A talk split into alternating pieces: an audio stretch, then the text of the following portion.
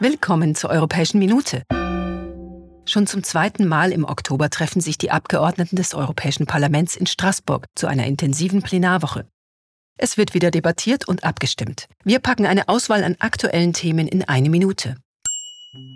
Die Fischerei ist ein großes Geschäft. Illegale Praktiken sind die Folgen. Sie können dazu führen, dass die Tierwelt und die Umwelt großen Schaden nehmen. Die Abgeordneten überarbeiten deshalb die Vorschriften für die Fischerei.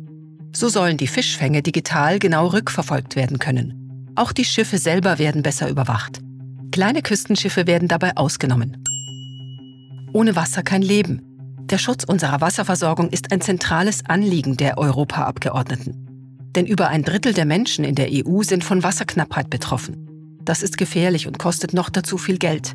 Eine Initiative dazu sieht vor, das kommunale Abwasser in höherem Ausmaß wieder zu verwenden. Am 9. Juni nächsten Jahres finden wieder Europawahlen statt. Die Kommission möchte noch einiges bis dahin umsetzen und hat ihr Arbeitsprogramm vorgelegt. Deshalb berät das Parlament nun über die Pläne der Kommission und bewertet sie. Im Zentrum stehen Themen wie die weitere Unterstützung der Ukraine, die Wettbewerbsfähigkeit der EU und die künstliche Intelligenz.